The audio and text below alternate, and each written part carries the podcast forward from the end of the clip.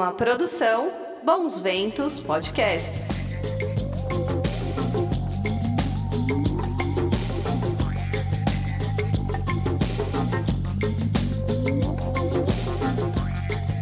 Menina e menino, tudo bem aí? Eu sou o Guto e você está ouvindo e vendo nosso podcast. Vamos falar sobre ufologia. Tudo jóia aí, pessoal? Uma boa noite para todos. Hoje, dia 12 de novembro, aqui às 21 horas. Dia chuvoso, as flores agradecem. E, poxa, um dia muito especial aí mais uma vez, né? Que a gente vai aí continuar aquele papo que a gente teve a semana passada. E, pô, queria agradecer todas as mensagens aí que vocês mandaram para mim essa semana, até que eu tô agora sem o celular aqui, deixei o celular. É... Queria dar boa noite aí pro pessoal do Instagram também. Se vocês quiserem assistir bonitinho, acessem o YouTube aí, por favor, pessoal, tá bom? E é isso aí, vou dar. Não se esqueça de inscrever, antes de mais nada, no nosso YouTube, youtube.com.br. Vamos falar sobre ufologia, dessa força, se inscreve aí no canal. Tem nosso Instagram também aqui, se você quiser mandar uma DM, se você quiser dar aquela elogiada, xingar a gente, dar sugestão, enfim. Tamo aí, tá bom? É só entrar em arroba vamos falar sobre ufologia. E eu vou dar boa noite aqui para o nosso fólogo da pesada, direto do Rio de Janeiro, Arthur Neto. Boa noite, Arthur. Boa noite, Guto. Boa noite a todos. Maior prazer. Adoro fazer ao vivo, muito mais legal. E ter a interação das pessoas aí, dos amigos. Deus, estamos aí. Vamos nos divertir aqui falando de ufologia. Quem sabe faz ao vivo, bicho. Vamos lá. Queria já mandar um abraço aqui pro Arthur Caria, pra Lala, Lala, um beijão para você, Lala, e para Valéria Canevari, por enquanto está aqui na nossa live, e dá boa noite também para nosso querido convidado, direto do Piauí, ele, Flávio Tobler. Tudo bem aí, Flávio? Boa noite, Guto, boa noite, Arthur, boa noite a todos. Tudo bem, Fala, tudo Flávio. aqui. Que Tá bom. Estamos uma semana sem conversar. Aconteceu alguma coisa essa semana aí do Piauí ou não? Não, Não, né? não, tá tudo parado, assim. Pelo menos em É. termos de ufologia, tá tudo parado. Tá parado, né? Então, Até os ET estão respeitando a, a eleição e o corona, Com né? certeza. Isso aí. Ô, Flávio, é o seguinte, cara, então antes de mais nada, é, eu queria então começar essa live com você, te agradecendo. Poxa, deu um super. Uma repercussão muito legal a tua primeira live, aí o pessoal adorou. Pô, o pessoal. Cara, você sabe que me mandaram mensagem, eu não lembro o nome do cara que mandou mensagem agora, mas foi muito legal. O cara mandou mensagem falando que, que ele estava ouvindo no Spotify, aí você mostrou aquela bola e o cara correu pro YouTube para poder, para poder ver a bola, né, cara? Então foi, foi legal demais isso aí, meu. E, cara, então, ó, a gente deixou um, um assunto aí pendente aí, que você deu aquela, aquele briefing de um caso maravilhoso que teve aí. Então, vamos, vamos começar falando daquele caso, cara? Conta pra gente aí esse caso completo pra gente. Bom, é, o caso ocorreu com um promotor de justiça aqui da cidade onde eu moro, Timon. Só, loca- só localizando geograficamente, Timon fica aqui no estado do Maranhão e é uma cidade vizinha à capital Teresina, apenas separado por um rio. Muitas pessoas que moram aqui é, trabalham em Teresina e as pessoas de Teresina consideram Timon como se fosse um bairro. É, o fato aconteceu aqui na cidade, nessa cidade. O ano foi de 1978. O então promotor é, de justiça, uma pessoa de devida reputação, na época jovem ainda, e ficou conhecido como o caso Joaquim. Vamos apenas citar esse nome, caso Joaquim. Ele é, no ofício da sua profissão, ele tinha que se deslocar a uma cidade é, próxima aqui de Timon, e juntamente com seu colega, um advogado, eles a, fizeram essa viagem pela BR-226 que é uma BR que liga a cidade de Timon a Presidente Dutra, a outras, a outras cidades do sul do Maranhão. Então, eles saíram aqui pelas, por volta das 19 horas, por essa BR, e no, no trajeto, é, não demorou muito tempo, eles observaram uma, uma luz que aparecia é, no lado esquerdo sobre a vegetação. Aquela luz surgia por alguns momentos e depois desaparecia. É, o então advogado que dirigiu o carro fez até um comentário sobre aquela luz. E os dois passaram a discutir. É, o advogado é, justificou aquela luz como se fosse fogo de roça. E o promotor, o, o Akin, discordou disso. Num certo percurso, mais ou menos meia hora depois dessa, dessa viagem, de ter iniciado essa viagem, eles é, perceberam que o carro começou a falhar. O carro foi falhando até que parou definitivamente em um lugar muito é, isolado, a BR ainda hoje, boa parte do percurso ainda é, é, é carroçável, e eles observaram uma luminosidade que aparentava ser um carro que vinha no sentido contrário. O, o então promotor achou que poderia ser um automóvel. E aí, diante daquela situação do carro no prego, ele se viu é, na possibilidade de pedir socorro o que foi descartado minutos depois, porque o, o advogado, colega dele, começou a observar que a luz não era um automóvel, mas vinha do alto, como se estivesse descendo. Então, naquele momento, eles imaginavam que poderia ser um avião em pane. Ainda não tinham consciência da dimensão do que iria ocorrer minutos depois. Então, aquele, aquela luz começou a descer e parou a mais ou menos uns 50 metros do carro.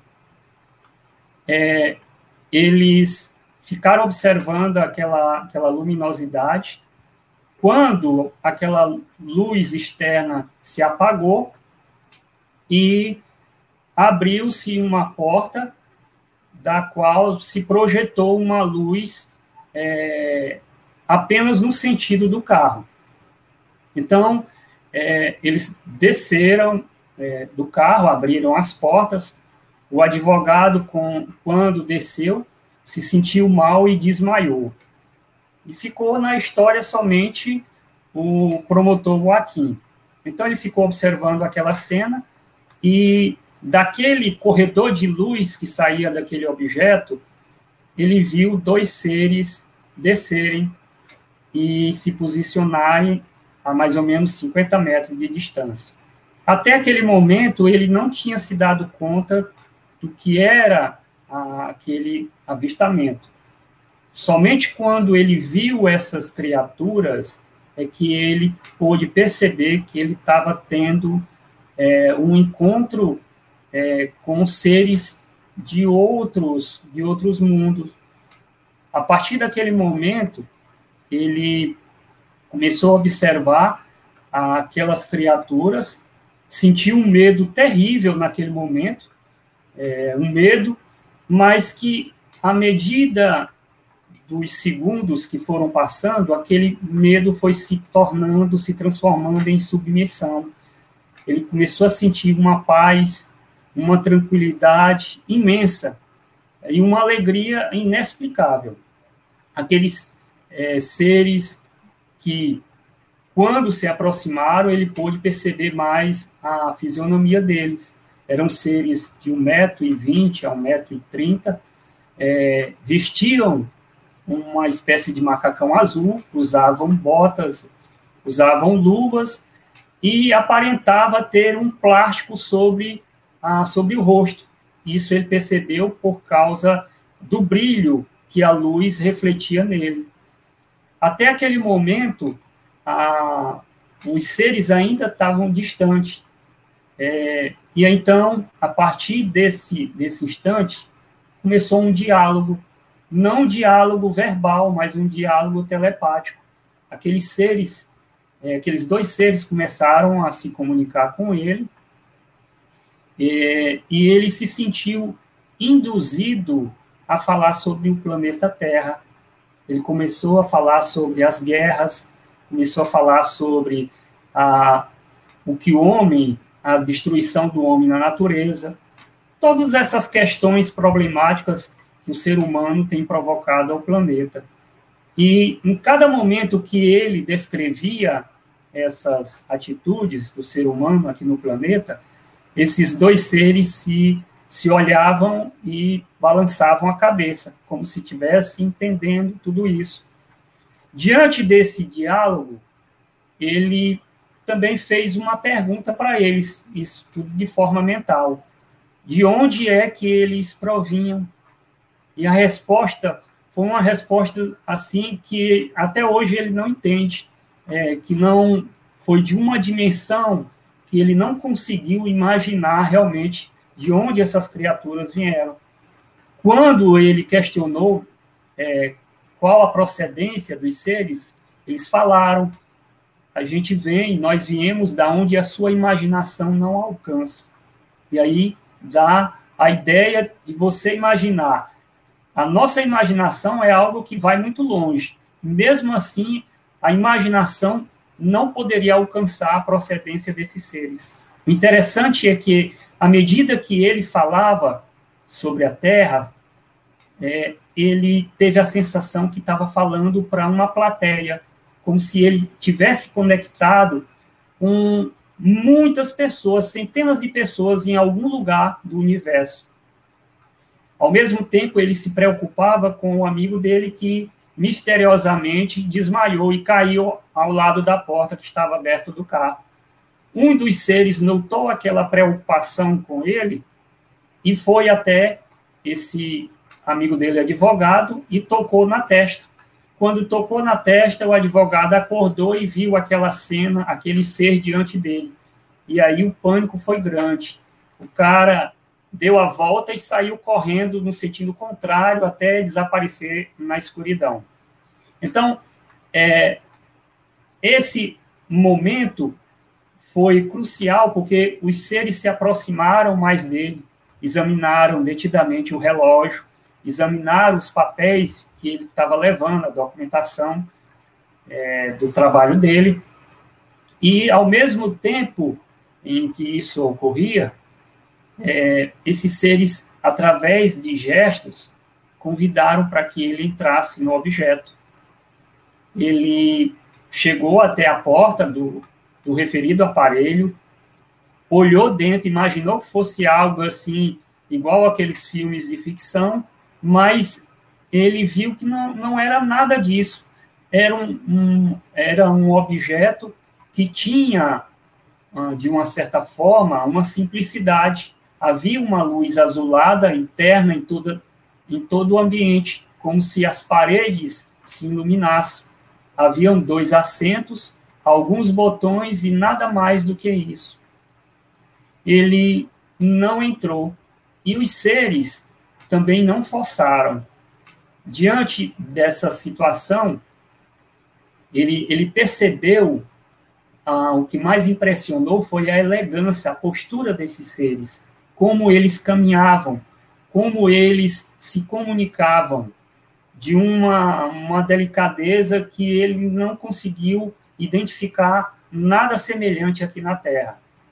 A partir desse momento, é, os seres se entreolhavam e, e deram por satisfeito, através de gesto da cabeça, das explicações que ele deu sobre o nosso referido, do, nosso referido planeta.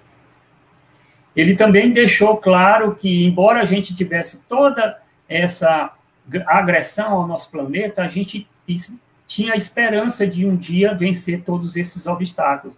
O que, de uma certa forma, é, foi agradável para eles, porque eles se sentiram satisfeitos com essa explicação.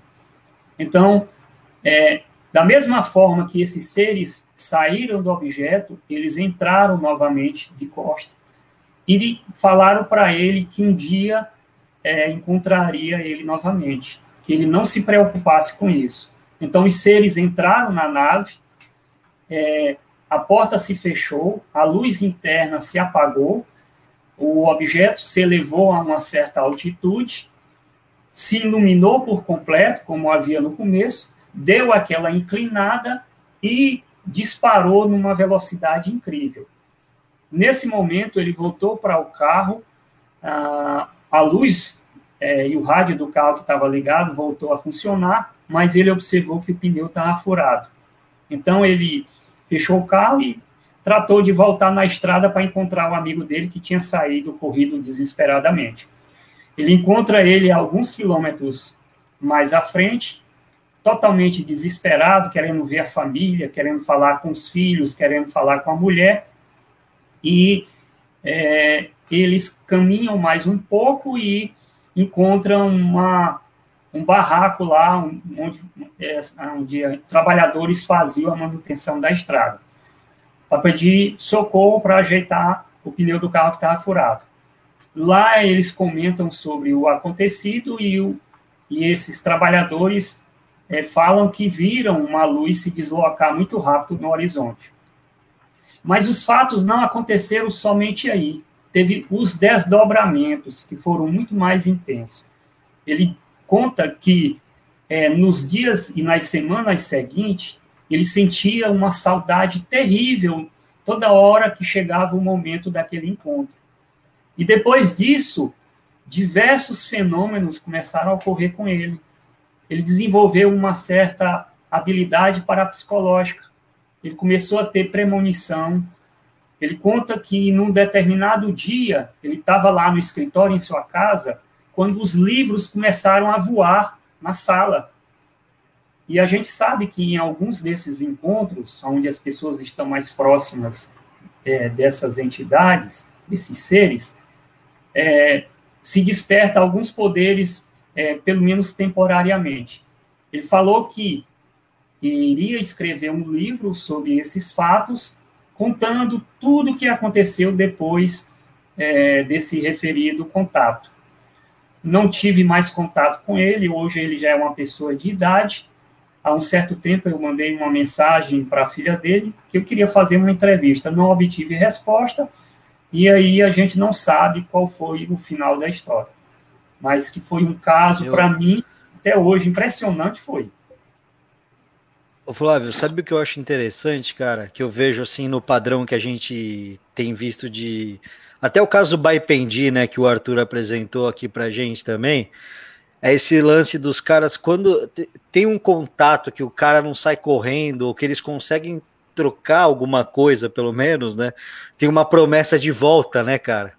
Isso eu é. acho que é um padrão, assim, pelo menos nas abduções ou dos contatos que eu tenho estudado e visto, tem muito disso, né? Que, pô, olha, eu, um dia eu vou voltar e um dia você vai ver, e acontece isso também, do, do cara desenvolver uma certa habilidade para para uma coisa. Eu queria também mandar um abraço para todo mundo que está participando. Obrigado, gente, pela audiência, obrigado pelas mensagens. Se vocês tiverem alguma dúvida sobre algum caso, que hoje é o dia dos casos do Flávio aqui, manda aí para a gente perguntar para ele. Manda Bom, ver. Primeiro, eu estou aqui chocado com a, com a, como é extraordinário esse caso, principalmente com a riqueza de detalhes que o, o Flávio é, narrou é, eu te confesso que eu tinha várias perguntas, todas já foram respondidas é, por conta da riqueza de detalhes desse caso.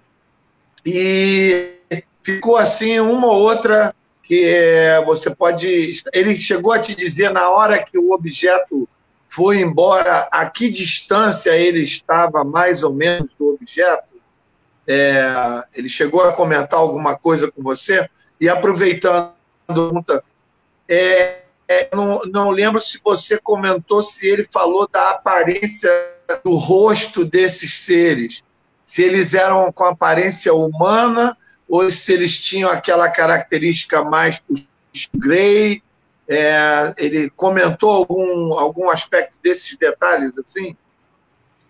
Bom, como eu falei, o objeto é, pousou a 50 metros. De lá é que os seres se deslocaram até onde ele estava com o carro parado. Então, essa foi a distância que eles. Mais 50 metros. 50 metros aproximadamente.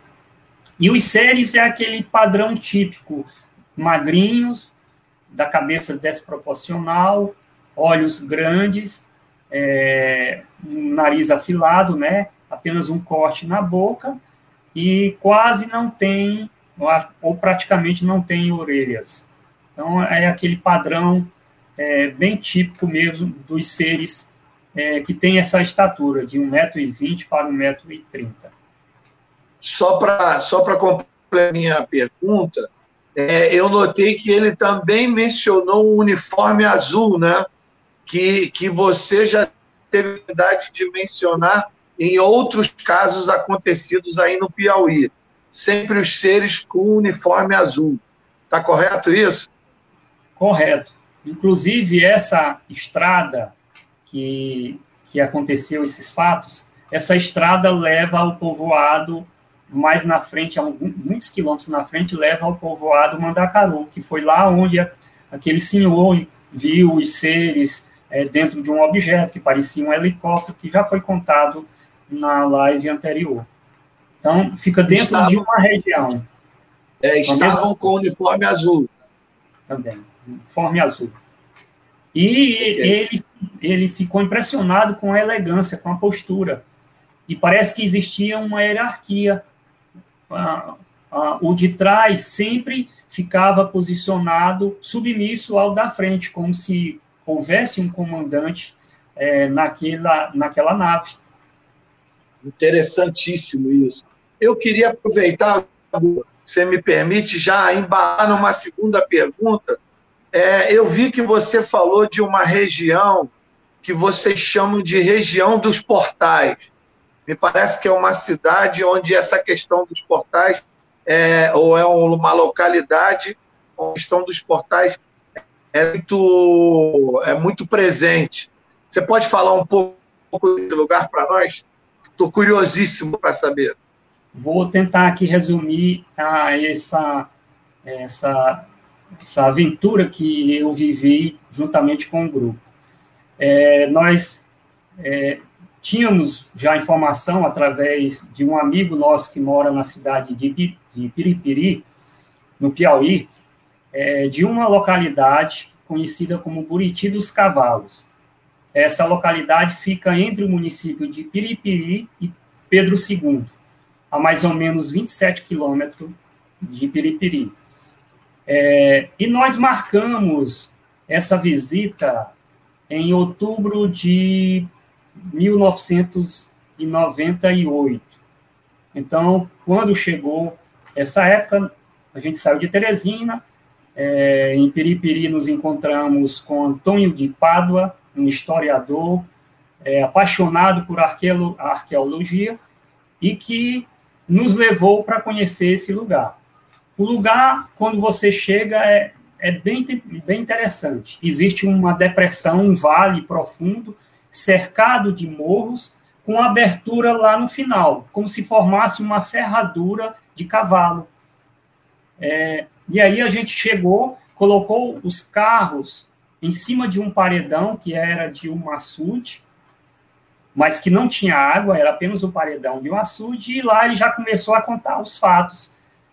Um dos fatos assim interessante é que ele conta que numa determinada noite de, do, do ano anterior, ou seja, 97, um pastor de uma igreja evangélica lá de Piripiri, juntamente com um colega dele, foram fazer aqueles, é, aqueles retiros, aquelas saídas que os evangélicos gostam de fazer em lugares assim isolados, ler, ler passagem da Bíblia, fazer aquelas reflexões.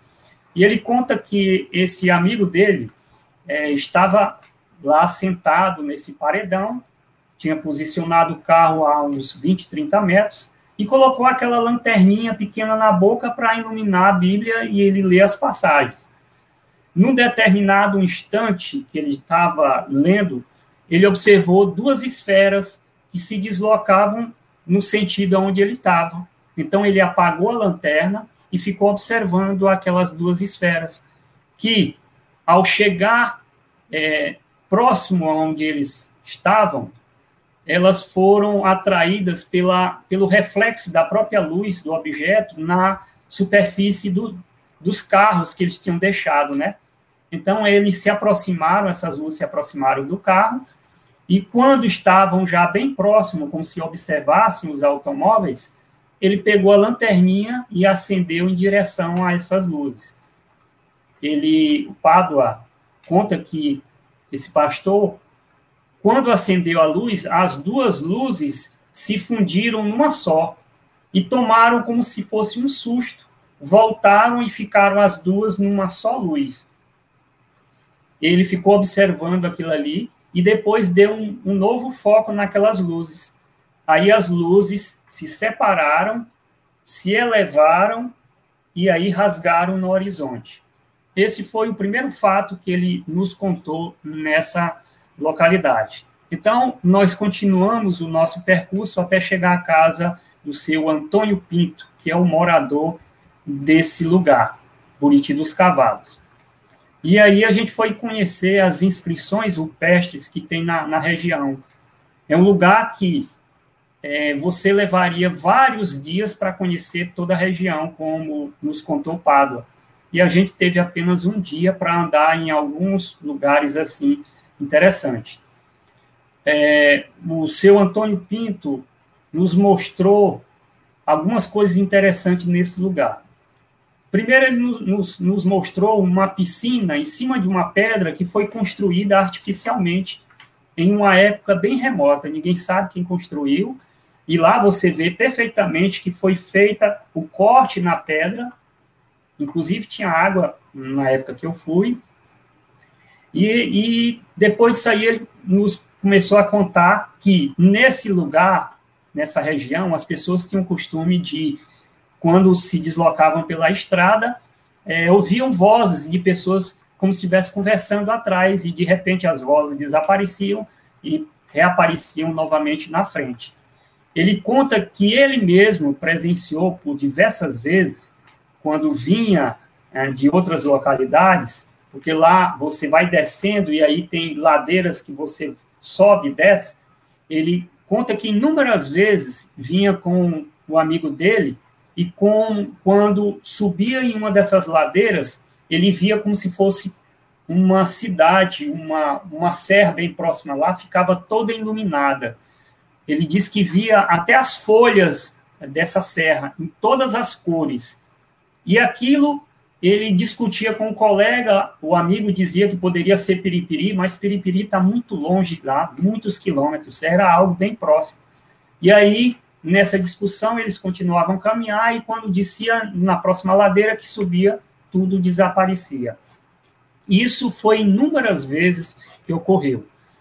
Nós nos deslocamos até a um local dentro desse vale conhecido como a Cachoeira da Jaqueira. E ele tinha nos falado sobre um fenômeno que as pessoas presenciam lá. E eu fui testemunha, juntamente com o Pádua, desse fenômeno que até hoje eu não sei explicar. É, inclusive, quem que quiser assistir cenas dessas imagens, está lá em Viagens Expedicionária, a primeira, primeira viagem, está lá os depoimentos e as imagens desses lugares.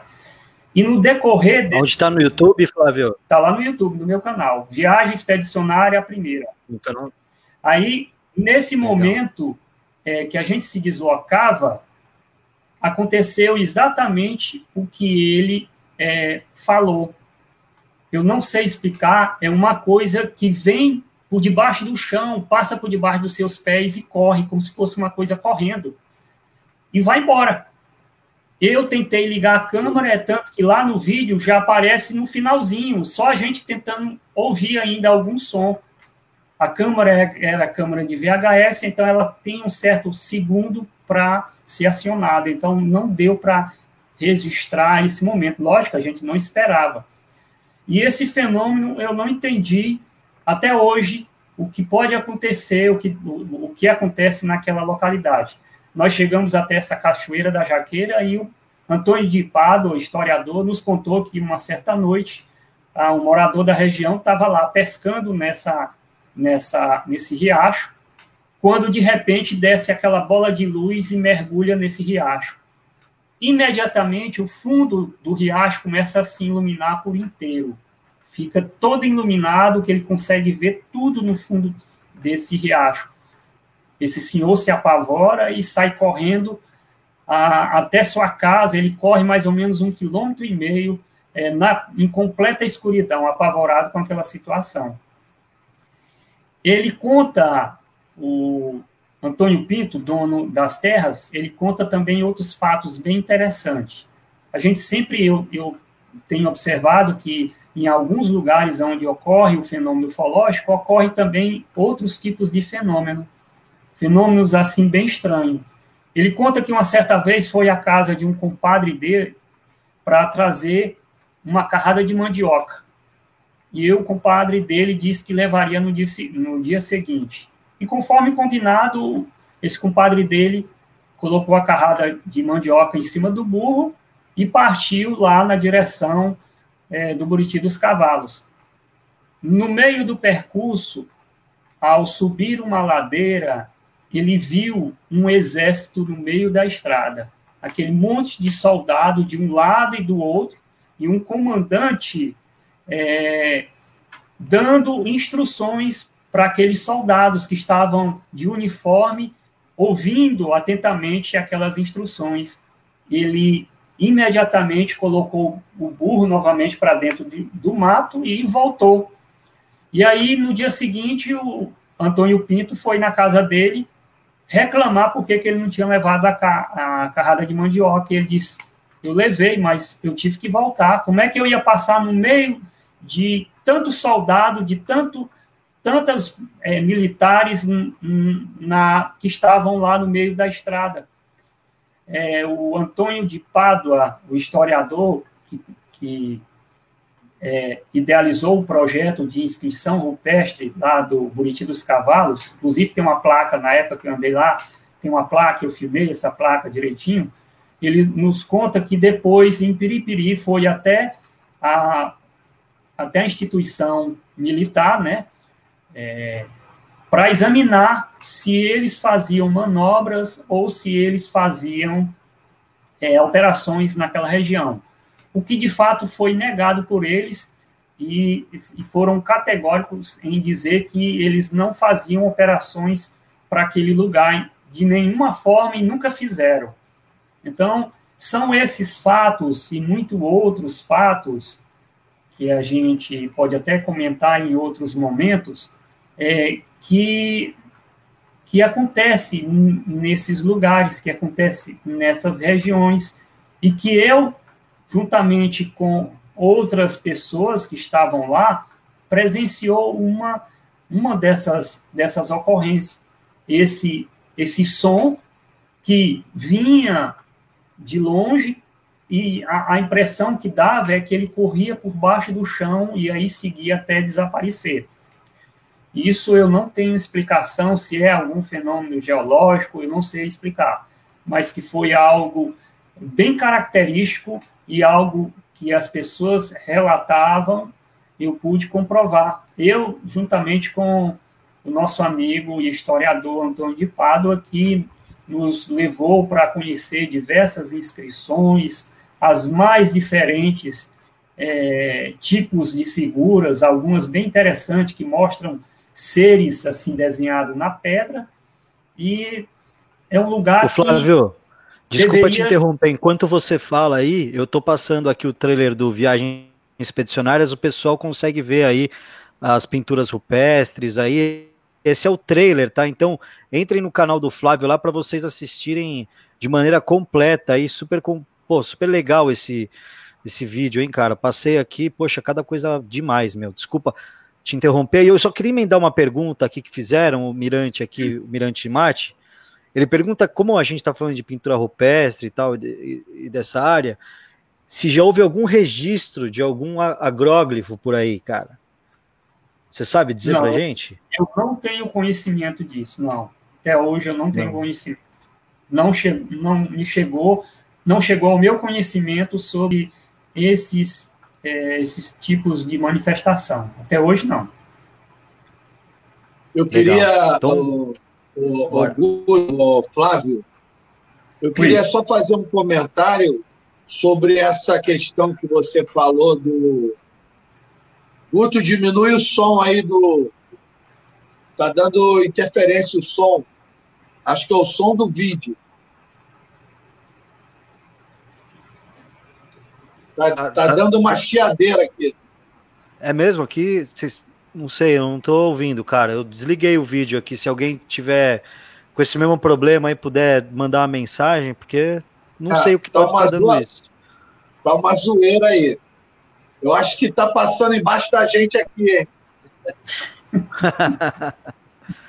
não, mas, mas o, o Flávio, o comentário que eu queria fazer, agora falando sério, é que eu assisti um documentário sobre a arqueóloga Nied Guidon, que é a administradora do maior sítio arqueológico do Brasil, que fica lá na região da Serra da Capivara, que é no Piauí. É... Mas tá muito barulho mesmo aí, Guto. O Arthur, deve ser aí, porque o pessoal aqui no chat está falando que tá normal, cara. Aqui tá normal também. É engraçado, para mim tá uma, uma zoeira danada. Agora é. melhorou, porque eu, eu, eu liguei e desliguei. Melhor, desliguei e liguei de novo. Agora acabou. Manda Bom, lá. mas é, é, voltando a falar, é, na Serra da Capivara, que é o maior sítio arqueológico que fica lá no Piauí, na região sul do Piauí, né? Perto da, daquela, perto daquela famosa, como é que é o nome? É, esqueci o nome da cidade mais próxima lá do sítio da. São Raimundo Nonato? São Raimundo Nonato, exatamente. E, e, é o seguinte: é, eu assisti um documentário da Nied Guidon sobre a região do sítio e ela mencionou exatamente o que você falou. Uma, ela mencionou que já ouviu um barulho muito forte que vem por baixo da terra como fosse alguma coisa passando e um estrondo muito forte que ela não sabe nem de, de longe é, dar uma explicação para isso e que me parece que outras pessoas, em outras oportunidades, já puderam ouvir. Então, quer dizer, isso vem de encontro a esse, essa questão que você está aí do, dos barulhos, né? Com certeza. Então, isso é uma característica de vários lugares no, é, no Piauí e em outras localidades. Mas só falando em, em, em inscrição rupestre, tem um local que a gente também conheceu e passou alguns dias a 5 quilômetros dessa região é, de Buriti dos Cavalos. É um lugar conhecido como Cadóis. Eu não conheço nenhum em nenhum outro lugar que eu já visitei, nem no Parque Nacional de Sete Cidades, ah, a quantidade de inscrição que tem numa pedra lá, é, um paredão, um paredão que tem mais de 50 metros, conhecido como a Pedra do Cantagalo, ela é lotada, vamos dizer assim, completamente de inscrição, de cima a baixo. Na parte alta, eu fiquei me questionando como é que eles fizeram aquelas inscrições é, no altitude de 7 a 10 metros de altura. Então, o paredão de cima a baixo é, tem inscrição. E foi o maior paredão que eu vi é, com, tamanha, com tamanhas inscrições, coisa que não se vê falar, pelo menos eu não vejo divulgar. Eu não sei como é que está como é que está hoje o andamento desses sítios arqueológicos, mas é, isso me marcou muito nessa, nessas localidades. Então, uma fica próxima à outra, e todas elas são cheias de histórias, de acontecimentos ufológicos, de acontecimentos assim sobrenaturais, de coisas que fogem ao, aos padrões é, da normalidade e que essas pessoas interioranas, na sua simplicidade, vivenciam e, é, e, e eles não têm nada para mentir. O que eles falam é a mais absoluta vivência. Embora eles é, transmitam, eles falem do modo que eles percebem o fenômeno, o que é diferente de um estudioso, de alguém que conhece com maior profundidade a certos acontecimentos, mas que é algo diferente, que é algo inusitado, é. Agora, o Flávio, aproveitando para não perder o embalo aí da, da sua informação sobre esse paredão, você falou que é um, um lotado de pinturas. É, você conseguiu identificar a cultura rupestre com temática UFO, com alguma coisa que você pudesse dizer que lembra é, uma questão ufológica? É, a gente tem alguns desses casos na Bahia, é, as próprias pinturas rupestres lá da, da Serra da Capivara, eu já vi muitas delas, não identifiquei nada que tivesse uma notação ufológica. Aí, por exemplo, nesse paredão aí, você já teve essa.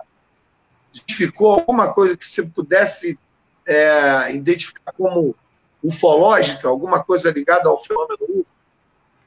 Tinha algumas coisas assim bem interessantes mas que fica a critério da imaginação de cada um, né?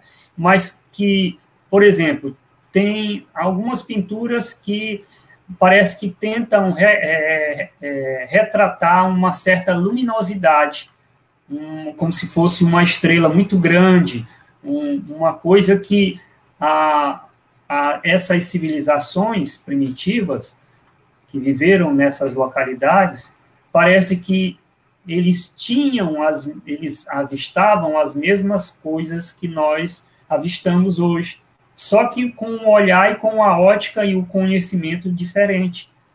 E era a forma deles passarem para essas é, para esses paredões com toda a, com a habilidade que eles tinham é, da, da sua época, né, com os instrumentos que eles tinham.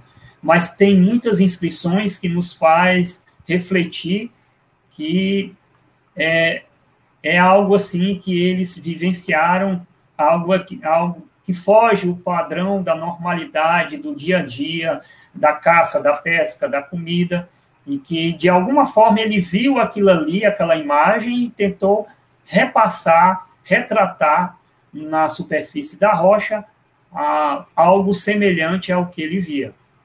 Tem algumas coisas interessantes. Guto, agora é contigo, Guto.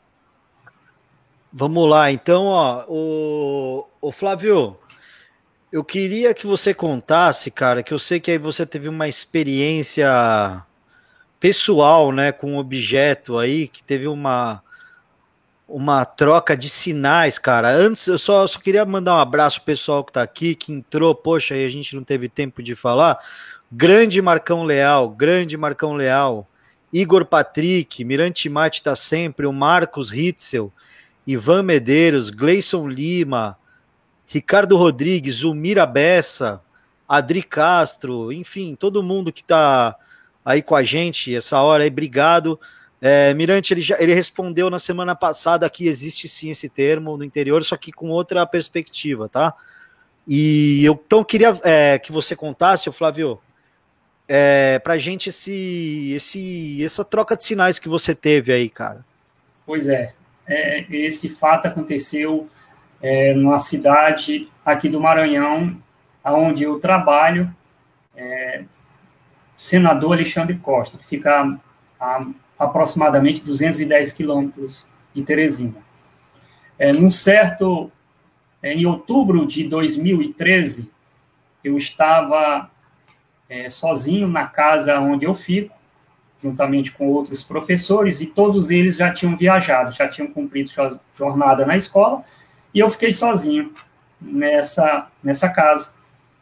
E deu uma chuva muito forte nesse dia, e depois dessa chuva, o céu se abriu e aí as estrelas ficaram num brilho assim incrível. Aquilo me chamou a atenção e eu é, esperei só a noite chegar para colocar a, a cadeira numa parte aberta que tem nessa casa e fazer é, as chamadas vigílias caseiras, como eu às vezes fazia. Eu sempre tive essa curiosidade de contemplar o espaço. E nessa, nessa noite, eu, eu usava, como eu sempre uso nas vigílias, é, que a gente faz em grupo, eu sempre uso uma canetinha laser. E eu fico apontando, treinando de uma certa forma, é, projetando aquele rastro luminoso esverdeado que a caneta laser se projeta para o espaço. E eu tinha uma curiosidade muito grande com a região do Cruzeiro do Sul. Não sei por que aquela, aquele lugar me chama de alguma forma é, na hora de observar o céu. E aí eu comecei a colocar aquela lanterna, aquela, aquele laser piscando para aquela posição. Então, num determinado momento, algo piscou muito forte. Mas quando a gente começa a observar o céu, a gente sempre vê isso quando alguns meteoros entram na atmosfera, quando não deixam o rastro, ele explode ali e pronto, desaparece. Eu imaginei que fosse isso, também não dei importância.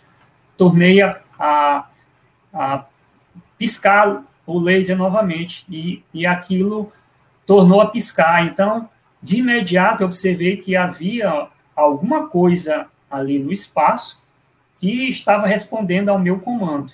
Então começou uma troca de sinais. Aquilo me deixou eufórico. Eu comecei a ficar é, numa sensação de felicidade, porque a, é, eu comecei a, a, perceber que tinha uma inteligência no comando daquela luz que eu não sabia o que era. Então esse troca de sinais durou mais ou menos uma, um minuto e meio a dois, e não sei porquê, eu não estava pensando em nada, eu não eu não não estava refletindo nada, o que me importava era, era aquele tipo de comunicação. Então, de repente, me veio uma frase dentro da cabeça.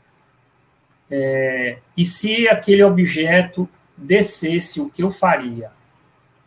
Então, passou um filme na minha, na minha cabeça de, de muitos casos que eu havia pesquisado no Maranhão, casos de perseguição, casos de pessoas que ficaram traumatizadas. É, me passou, foi algo assim involuntário, me passou essa imagem. E o que você aí, faria? Pois é. E aí eu não, não respondi, de imediato eu não pensei. Aí me veio a sensação do medo, porque eu não sabia qual seria a intenção daquele possível objeto que estava ali se comunicando comigo. Eu não sabia qual seria a intenção de quem estava por trás daquela comunicação. Então eu parei e fiquei observando o céu em todas as posições. O objeto também, aquela luz se apagou, e aí, minutos depois, ela acendeu aqui, chega iluminou assim a, o lugar onde eu estava bem forte, e eu olhei para aquilo e vi que deu aquela piscada, como se fosse uma piscada mesmo assim, de despedida, e aí desapareceu. A, a partir daquele momento, eu comecei a refletir pela própria situação que eu havia passado. E aí começou a me bater uma sensação de culpa, assim, por não ter continuado, por não ter é, provocado um, um maior um encontro mais próximo, né? É tanto que no dia seguinte eu estava lá no mesmo lugar, no mesmo horário, é, fazendo as mesmas coisas que eu tinha feito no, dia anterior, mas convencido e condicionado a aceitar aquele encontro. Só que as coisas não aconteceram mais, nunca mais tive uma experiência como essa. É muito doido, né, cara? A gente sempre fala, eu quero ter um contato, eu quero ver, eu quero não sei o que, chegar na hora, dá uma apertada, né, cara? Dá aquela, aquele frio na espinha. Arthur, a primeira vez que você viu, cara, quando você teve aquele caso ali na Serra da Beleza, você não deu uma fechada, não? A primeira vez que eu vi, eu falava, se vier para cá, eu vou correr. É. Só, só falava isso. É, Mas depois acostumou. Depois acostumou, né? acostumou. né? O, o ah, Arthur, manda aí. Não, eu queria, eu, eu vi aqui, ó, contatos na Fazenda Vinagreira. Eu queria ver se, queria que você falasse um pouco desses contatos lá, das características. Arthur, deixa eu só falar uma coisinha antes que perde aqui, cara. Só o Flávio só responde sim e não aqui, cara, só para você responder essa do Arthur. O Marcão perguntou aqui, ó. Se você soube algo sobre uma queda de um objeto no Morro do Careca, no município de Batalha. Soube, eu tive, eu tive, eu tive informação.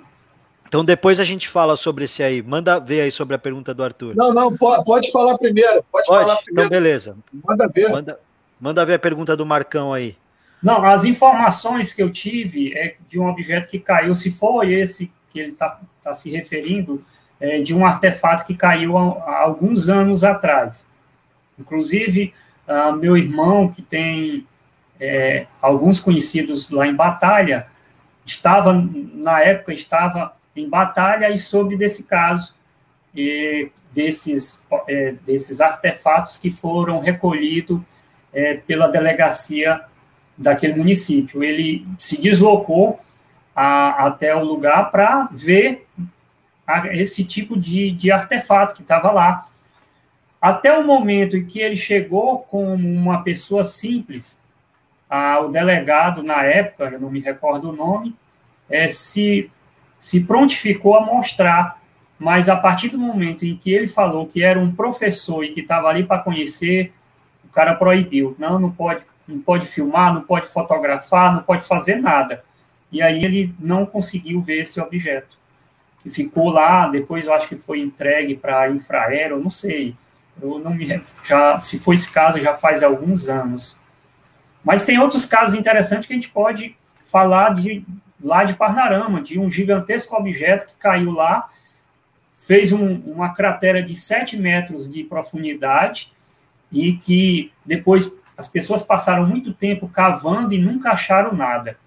Esse objeto foi visto lá em Matões, aquela, aquele município que eu já relatei aqui, do cara que derrubou o objeto.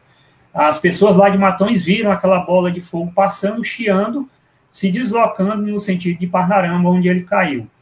Então, esses lugares que têm ocorrências ufológicas, coincidentemente, também tem a queda de objetos assim, coisas estranhas. Até hoje não se sabe o que caiu em Parnarama. Isso foi é, manchete de jornal, emissoras estiveram no lugar, viram lá a cratera e passaram foi dias cavando, mas não conseguiram achar nada. Se tinha algo, é, vaporou, vaporizou, ou foi para uma profundidade inacessível. O Flávio, e Sim. aqui tem um pessoal aqui que acho que é teu, teu amigo, é teu teu, teu brother aí de, de vigília, de pesquisa, que dois aqui pediram para você comentar sobre o caso Convap. Que caso foi esse, cara? A gente pode entrar em detalhes, não sei se o tempo vai permitir. Foi um é, caso. Tem um, desculpa, tem o Posse Bom e o Igor Patrick pediram aí, queria mandar um abraço para eles é, também. O Igor Patrick faz parte é, da UPUP. Tenta mandar resumidamente para a gente dar uma. Só dar Bom, uma. O que eu posso, posso dizer, existem três vídeos contando esse caso na, na, no meu canal, e ele é, conta o envolvimento de toda uma família quando eles se deslocavam da cidade de União para Teresina.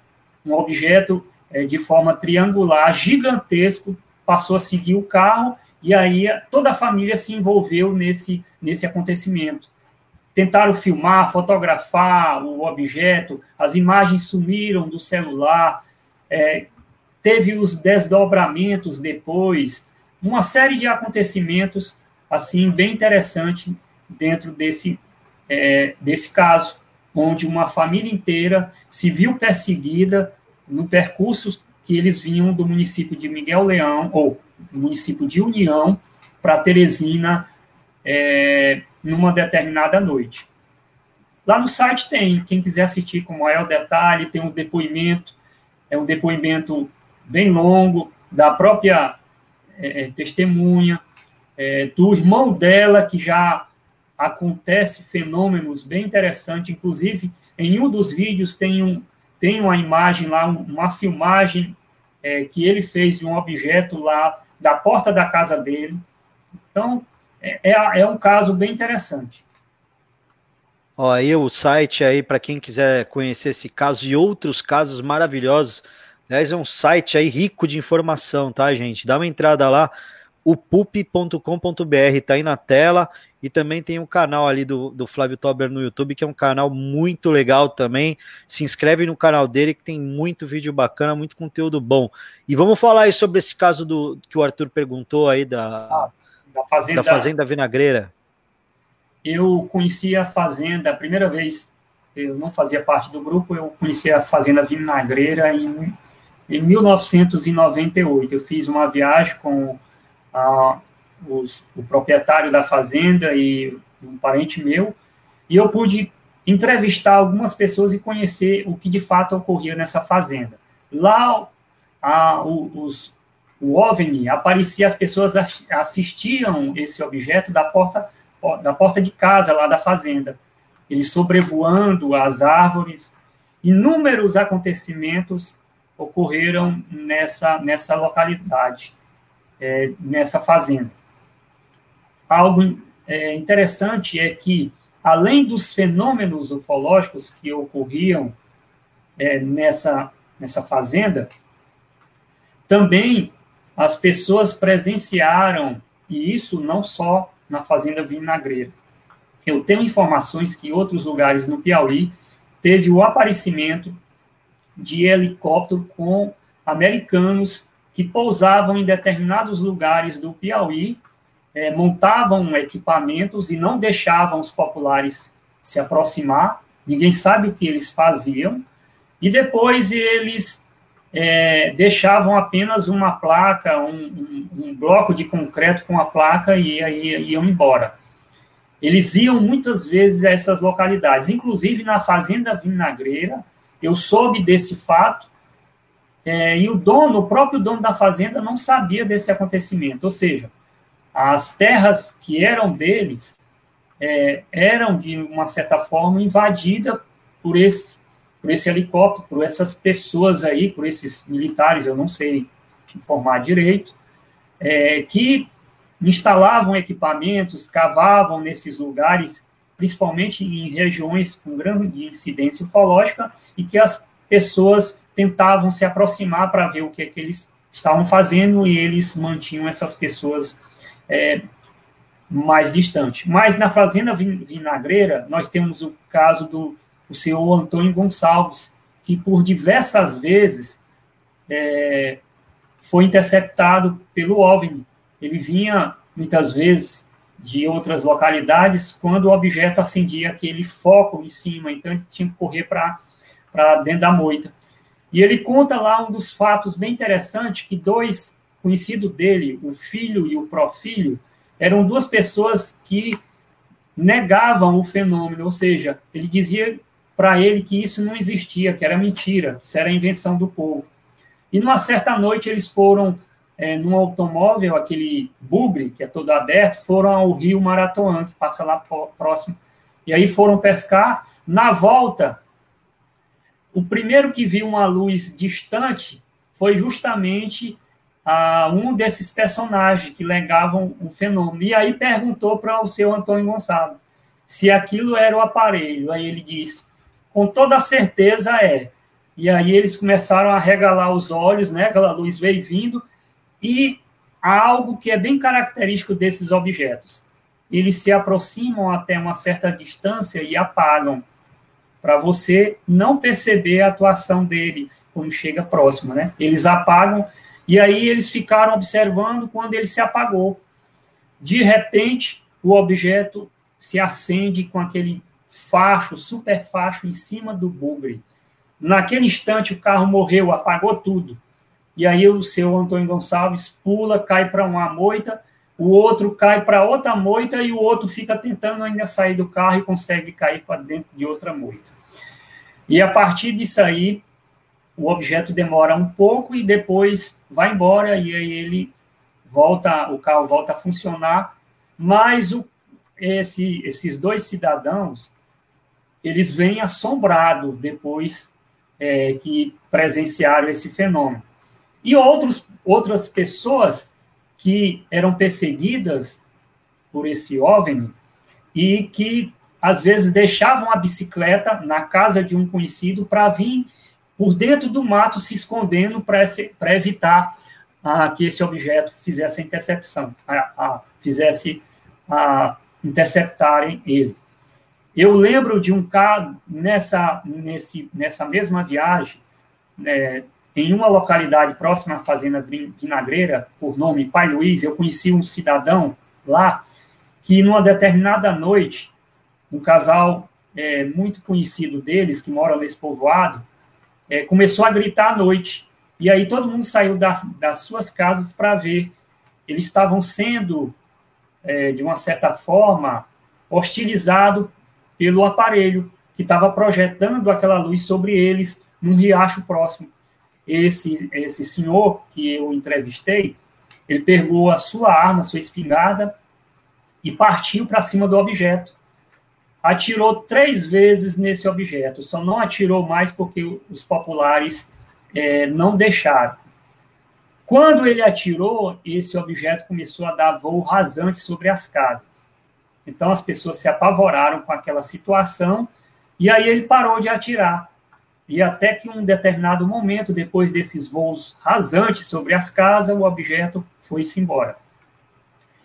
É, existem outros acontecimentos na Fazenda Vinagreira é, que relatam justamente o aparecimento do fenômeno há mais de 20 anos. Existe uma parada de ônibus, depois dessa fazenda, conhecida como a Parada do Portela, em que as pessoas, em determinadas épocas do ano, evitavam pegar o ônibus cedo, 5 horas da manhã, porque você ia para a parada e o objeto aparecia, começava a perseguir as pessoas. Então, as pessoas deixavam de ir para a parada, de pegar o ônibus cedo, justamente com medo desse, desse objeto, que já sobrevoava a região por mais de 20 anos. Então, o fenômeno já é bastante antigo nessa. O, o, o Flávio, essa ela fica em, em qual município? Fazenda Vinagreira fica depois do município de José de Freitas. É distante. E, e, e essa fazenda ela tem é, alguma incidência residual até hoje? Ou, ou não se fala mais no assunto? A fazenda foi vendida? Qual é a situação da fazenda hoje? Eu estive na Fazenda Vinagreira, como eu falei, em 1998. E no ano de 2005, eu fui com o pessoal da UPUP fazer uma nova investigação. A gente colheu outros depoimentos, inclusive da dona Dona Maria e do, e do filho dela, é, que numa determinada noite elas, eles saíram cedinho para ir à, à casa da avó e quando apareceu o objeto e passou a seguir eles. Então eles correram, eles corriam, se escondiam na moita. O objeto aparecia e desaparecia. Quando eles saíam da moita e tornavam a entrar na estrada, o objeto tornava a interceptar eles. Até que um momento eles se esconderam e não saíram mais. Eles viram que o, que o objeto se deslocou mais ou menos uns 200 metros e pousou. De lá onde ele estava, ele não dava para ver o objeto pousado, porque fazia uma curva na estrada, mas dava para ver a luminosidade. E eles perceberam é, um batido de metal, como se eles estivessem consertando alguma coisa, como se eles estivessem ajeitando alguma coisa do objeto, aquela batida de pertinente de, de metal. E aí eles ficaram escutando aquele barulho, né? Inclusive o filho dela quis gritar no momento para ver se afugentava o, o objeto e ela impediu aquilo ali. Até que depois de um certo tempo a, eles escutam um bater de porta, como se estivesse fechando, e o objeto decola e vai embora. Então, eles continuaram o percurso. Ele conta, e ela também conta, Dona Maria, que quando passou pelo lugar, viu aquela marca de pouso no, no solo, aquela característica na vegetação. E viu também pegadas é, muito pequenas, como se fossem de seres de uma estatura muito pequena. Então, são esses diversos acontecimentos que ocorrem naquela região. Atualmente, eu não tenho mais informação sobre o fenômeno ufológico, é, mas eu Agora, acredito que nada deve estar acontecendo. Não com tanta intensidade, né? a, a, o Flávio, me ocorreu agora uma coisa, é o seguinte, é, existem muitos casos, é quase que padrão na região, a perseguição, ou seja, os objetos sempre perseguem as pessoas. Agora, consequentemente, você tem alguma casuística de pessoas que foram levadas, ou seja, abduções, e se essas abduções traumáticas ou se são tranquilas, se existe diferença aí. Oh, pera, deixa eu só, antes de você responder, Flávio, eu queria dar um toque aí pro pessoal, que, que esse relato aí que o Flávio falou um pouco atrás, do pessoal ficar dando tiro em, em nave, em objeto, não, não são poucos, tem muitos. Inclusive, na parte 1 da nossa entrevista, o Flávio contou a história de um cara que deu um tiro e acertou uma nave. Então, ouça lá a parte 1 que vocês vão entender essa história. Manda ver aí, Flávio. Bom, existe, existe um relato que a gente ficou de investigar depois, é, que foi uma viagem, a primeira viagem que a gente fez para o Maranhão, para uma localidade conhecida como Riachão. Foi uma, uma viagem assim de, de acontecimentos estranhos. Nessa época eu tinha um Fusquinha e esse Fusquinha nunca me negou fogo nas viagens. Eu costumava falar que ele era valente, só faltava subir em árvores. E nesse dia nós, é, o pessoal da UPUP, uns cinco, o carro ia cheio, porque eram cinco pessoas dentro desse Fusca, com as mochilas, as bagagens, e nós teríamos que percorrer 56 quilômetros em uma estrada carroçável que daria um, um, um, tempo de mais ou menos duas horas, era o que eu imaginei, que eu calculei que seria essa viagem. Mas, de fato, ocor ocorreu muito mais do que isso.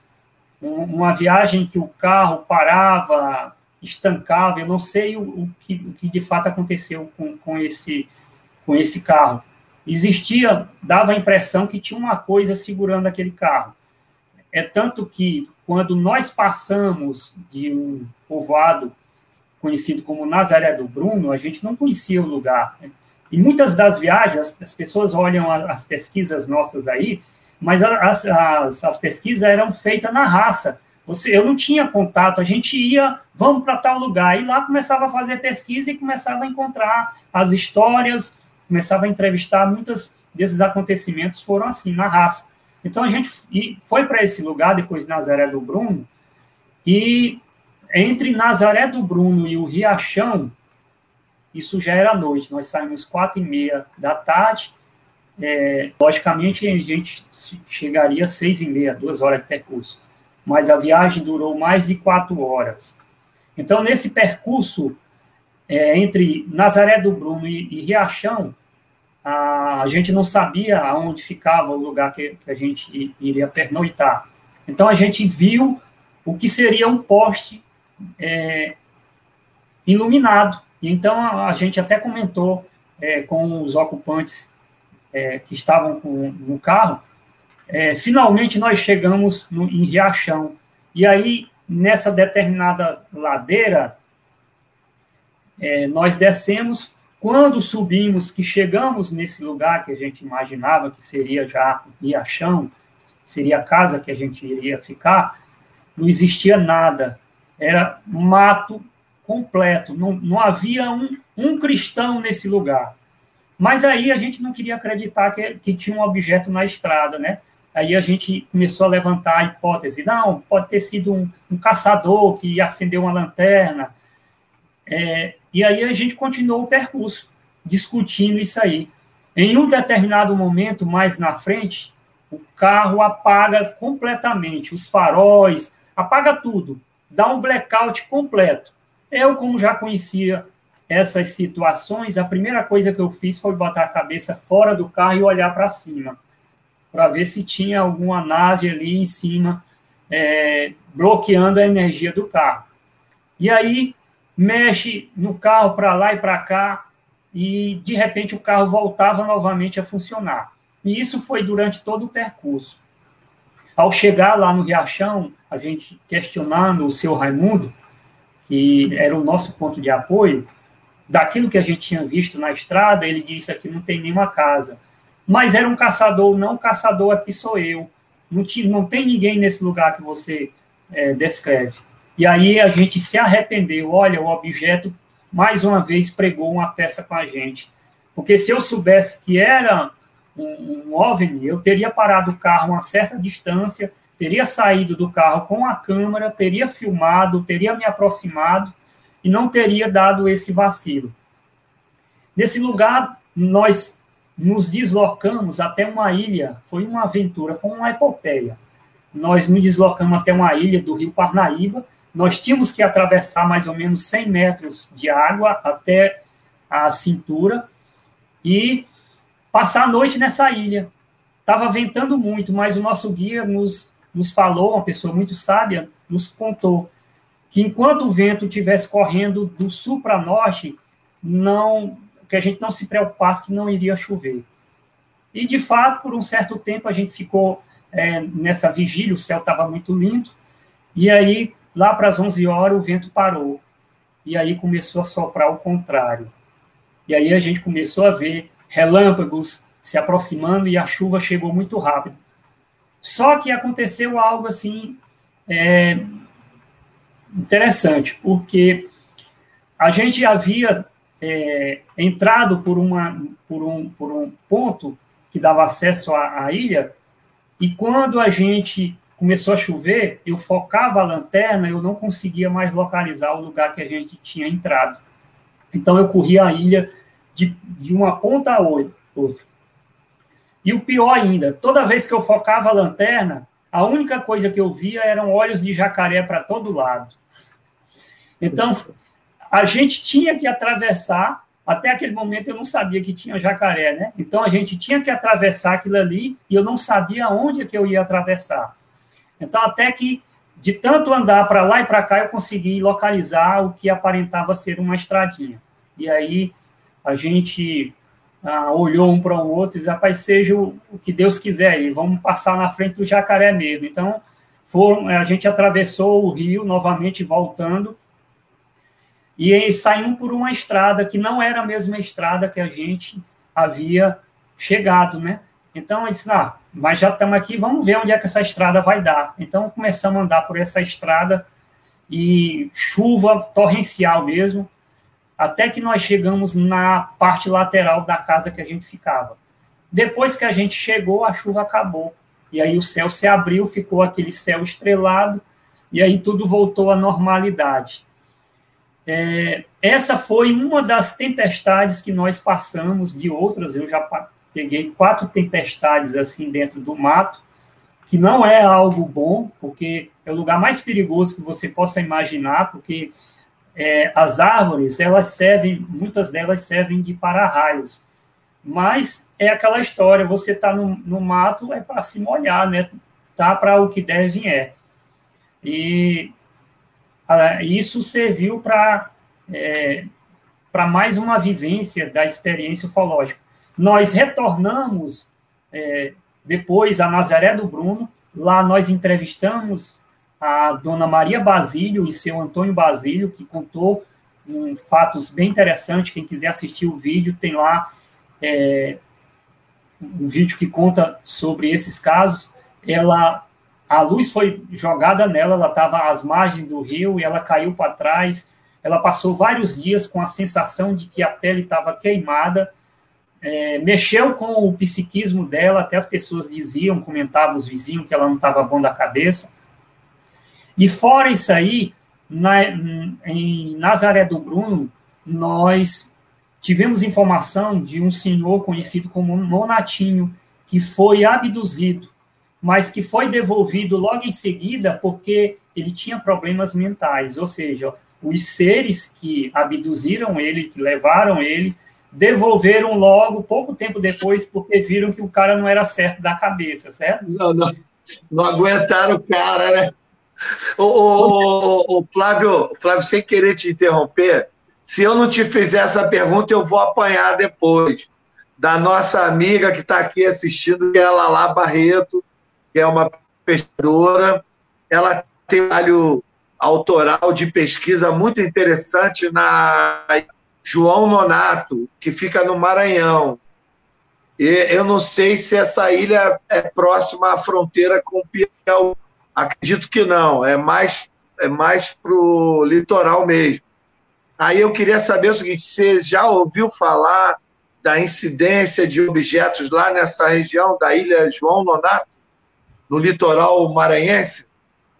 Não, não, eu não, não tenho. Nunca ouviu falar. Não, não tenho conhecimento, não. É, você estava contando a história dessa, eu lembrei e lembrei que ela lá já tinha me sugerido. Pergunta para ele se ele já ouviu alguma coisa sobre a incidência na Ilha João Nonato.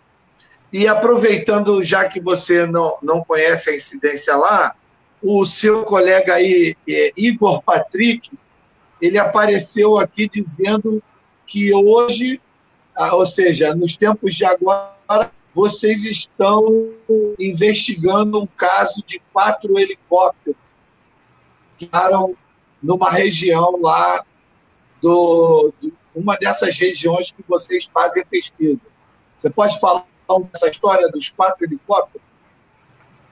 Bom, é, essa, essa informação ainda está tá sobre, sobre fase de investigação.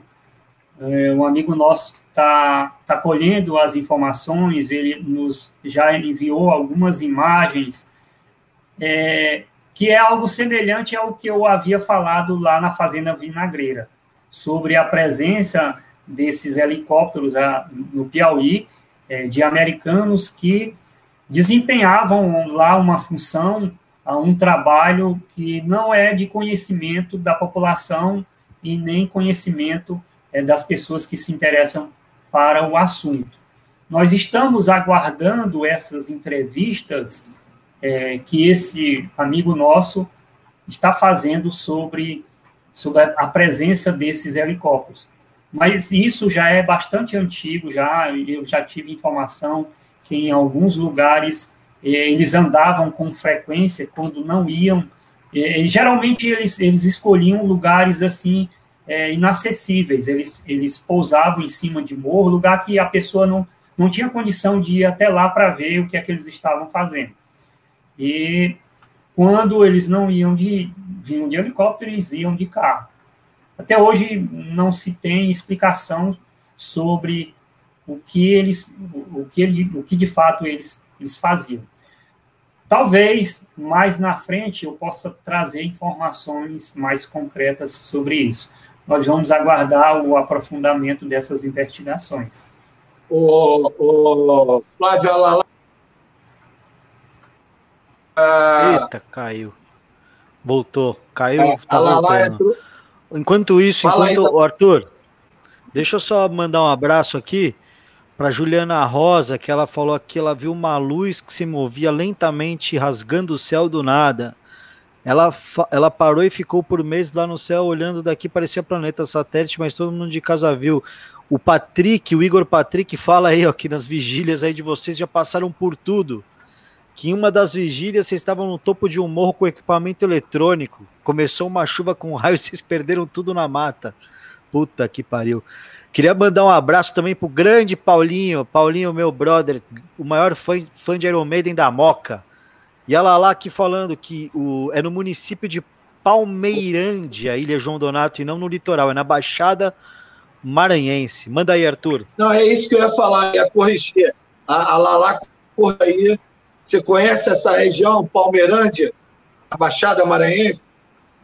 Não eu, não, eu não conheço a Baixada Maranhense. Eu não tive ainda a oportunidade de viajar para essas, essas regiões.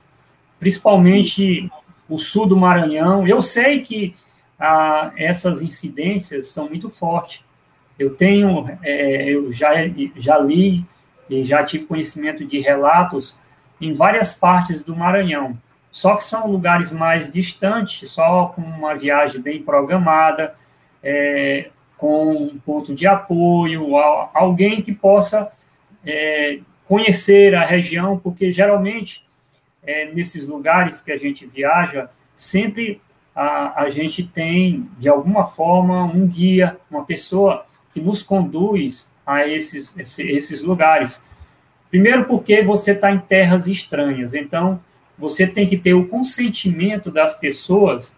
Muitas vezes as, é, tem muitas pessoas que acham é, que fazer vigília é só ir para um lugar e entrar de, mata, de mato adentro. Não é assim que as coisas acontecem. Existe, embora a gente tenha passado por diversas situações que a gente aprende com o tempo, mas existem certos procedimentos que a gente deve seguir. Existem determinadas metodologias que a gente deve é, fazer para que a gente não se envolva em situações desagradáveis. Porque você imagina você fazer uma vigília em terras alheias, em que a pessoa não tem o conhecimento. Isso já ocorreu. A gente teve conhecimento de pessoas que autoridades policiais prenderam essas pessoas, porque imaginavam que elas estavam lá para roubar gado, roubar animal, outra coisa, sabe?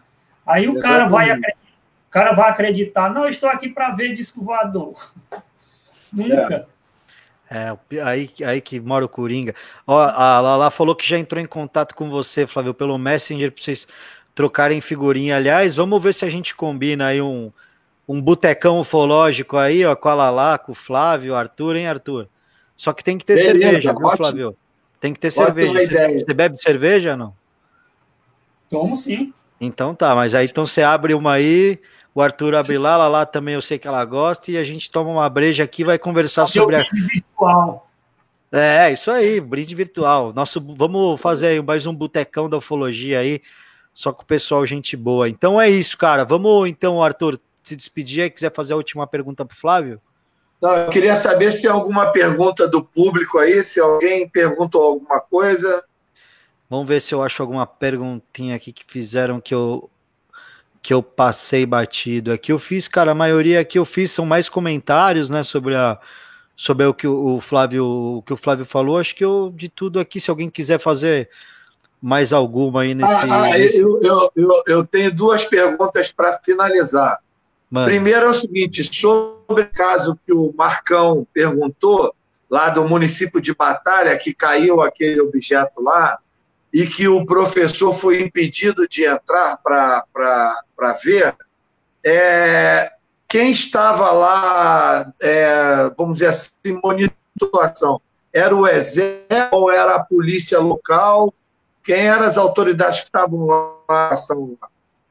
Não, a, a polícia, a autoridade policial local fez, recolheu o objeto, os fragmentos lá do objeto e manteve sobre é, manteve esses, esses objetos na delegacia até que uma autoridade militar fosse pegar. Então, estava sobre, sobre responsabilidade deles. E a outra pergunta que eu, eu vi aqui, que você tem um caso em que já, me parece que é na fronteira com o Maranhão, ou já para dentro do Maranhão, que já leva a aquela, aquele conceito de chupa-chupa, é que um caso de uma, de uma pessoa que chegou a falecer. Queria que você falasse sobre isso, alguém que morreu por conta do chupa-chupa. Esse é um, é um lado da ufologia que as pessoas preferem não se envolver ou preferem nem escutar sobre isso. É, muitas pessoas acham que, é, quando se fala de fenômeno ufológico, criam fantasias, né, em muitos casos. É, se imaginam tendo aquele encontro é, maravilhoso com, com esses objetos, os seus ocupantes, que vão viajar pela galáxia, né? Mas nós temos um lado ruim da ufologia, assim, um lado em que ah, possivelmente a gente não tem é, uma conclusão sobre isso, mas possivelmente teve um desfecho fatal é, nesse encontro do homem com esses artefatos. Quando a gente esteve pesquisando a cidade de Padarama, inclusive esta cidade foi investigada pelo, é, pelo é, pesquisador americano Bob Pratt, e lá ele conta alguns casos, é, como do senhor Cosme, que nós entrevistamos e que ele relata os avistamentos. É, nós localizamos lá em Parnarama é, duas pessoas é, que, fala, que foram encontradas mortas é, na, flor, na mata é, e que as pessoas atribuem ao aparecimento é, do chupa-chupa. Ou seja, houve uma época em que em Parnarama também ocorreu uma onda ufológica em que as pessoas estavam apavoradas. E, e algumas delas saíram para caçar e não voltaram mais. Essas pessoas foram encontradas é, caídas a, ao solo, é, e outros que estavam ainda na rede, quando desceram, que colocaram os pés no chão, já foi caindo e morrendo. Ex existia informação de três casos de mortes de caçadores naquela região. Nós localizamos duas famílias que nos contaram assim detalhes sobre o acontecimento. Eram pessoas que não tinham aparentemente nenhuma enfermidade, que não sofriam do coração, eram pessoas sadias que saíram para mais uma caça na tentativa de trazer alimento para a família e que é, não voltaram no dia seguinte. As pessoas atribuíram ao fenômeno porque passaram a observar algumas coisas estranhas nessa, nessas pessoas que foram encontradas mortas, como a pele muito pálida, é, como se não tivesse nenhum sangue, e aí vinha a questão do fenômeno chupa-chupa, que se generalizou no Maranhão, no Pará principalmente. Então, é, começaram a observar pequenas formas, como se fossem de agulhas na pessoa, furadas na pessoa, e aí atribuíram ao fenômeno ufológico, atribuíram ao chupa-chupa. É, essas pessoas não, não, não foram é, feita nenhum tipo de laudo mais, mais profundo, né? nenhuma autópsia, é, e que ficou essa dúvida até hoje. E as pessoas são categóricas em afirmar que, essas, que esses seus familiares morreram em decorrência do aparelho, porque as pessoas que estavam em, em, em, em caçadas em árvores não muito distantes, onde eles foram, foram encontradas, viram durante a noite o aparecimento de luzes próximos a esses lugares. Então, atribuíram o aparecimento desses objetos à morte dessas pessoas. Até hoje, a gente não tem alguma conclusão sobre que de fato ocorreram mesmo mas que foi muito estranho e hoje não se tem mais conhecimento, embora hoje as leis ambientais se, sejam mais intensas, mas nós não temos conhecimento mais de que pessoas estão sendo encontradas sem vida é, na mata. Muito doido isso, né? Que loucura. Bom, é isso aí, ó. Uh, o Jean Yankee que entrou agora. Juliana Rosa, você fez uma pergunta aí que infelizmente a gente não pode responder. É, Marcão, obrigado, Marcão. Um abração para você, cara. Valeu por tudo aí. Adri Castro, é, Universo UFO, Ana Cristina Ciavdar, enfim, o Igor Patrick, que também teve com a gente. Eu queria mandar um abraço, obrigado. Se inscrevam no, no canal aí para vocês não perderem futuras lives, tá? A gente tá toda semana tem conteúdo novo aqui no YouTube, no Spotify, em todos os, os agregadores de áudio. É só procurar lá por Vamos Falar sobre Ufologia que vocês vão achar. Também tem o canal do Arthur, maravilhoso, com conteúdo espetacular, com muita coisa. Também o do Flávio Tobler, conteúdo aqui de ufologia que não falta com esses garotinhos aqui, viu, pessoal? Se inscreva no canal do pessoal aí, para vocês ficarem bem informados, para vocês estudarem, ver vídeo com gente séria, que é o que a gente precisa na ufologia. Gente séria e menos charlatanismo, pelo amor de Deus tem muita coisa fake por aí que a gente já tá de saco bem cheio disso, né? E é isso aí, Arthur. É... Bom, se despedir do Flávio aí, cara. Pô, ô, Flávio, sem palavras, cara. É, isso, isso para mim é aula de ufologia, entendeu? Eu já, eu já era, já era fã do, do Piauí, sempre tive vontade, eu já te falei isso, né? Já tinha uma viagem programada para ir no Piauí, mas acabou sendo adiada por conta da pandemia. Mas eu, eu, tenho certeza que daqui a pouco eu estou aí, meu amigo. Eu, com certeza, eu tenho que ir aí conhecer essa região e essa incidência que vocês têm aí. Então, muito obrigado mais uma vez pelo teu tempo e pela, pelo teu conhecimento. Muito obrigado. Muito enriquecedor isso aqui para isso aqui é o que eu chamo de ufologia de raiz. Ufologia de raiz de verdade. Muito obrigado, Flávio. Grande abraço. Eu que agradeço a oportunidade de estar mostrando o nosso trabalho aqui do Piauí para o Brasil. Eu agradeço a você, Guto, agradeço a você, Arthur, a todas as pessoas que compartilharam as suas informações com a gente. E a gente está sempre disponível a mostrar esse trabalho. A gente apenas contou uma parte do que a gente já viveu, porque tem muito, muito mais histórias, muito mais acontecimentos que a gente vivenciou durante esses anos de pesquisa, mas eu quero deixar é, o meu abraço a todos vocês e dizer a você, Arthur, a, outras, a outros pesquisadores, que o Piauí está sempre de braços abertos para recebê-los. E existe aqui um velho ditado que diz que quem bebe a água do Piauí sempre volta. Eu espero que um dia você possa beber essa água. Beleza, com certeza, com certeza. Maravilha. Flávio, obrigadão, viu, cara?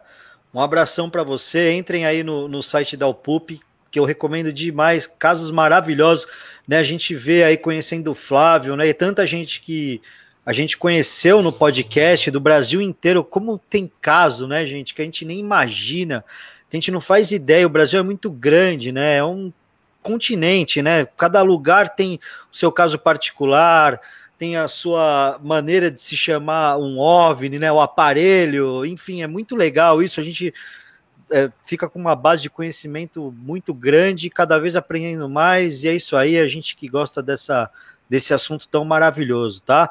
Então, queria mandar um abraço, não deixem aí não, se inscrever no nosso canal, vamos falar sobre ufologia, manda um Instagram ali, vamos falar sobre ufologia e tamo junto, pessoal. Queria agradecer demais mesmo aí todo mundo que participou, tá?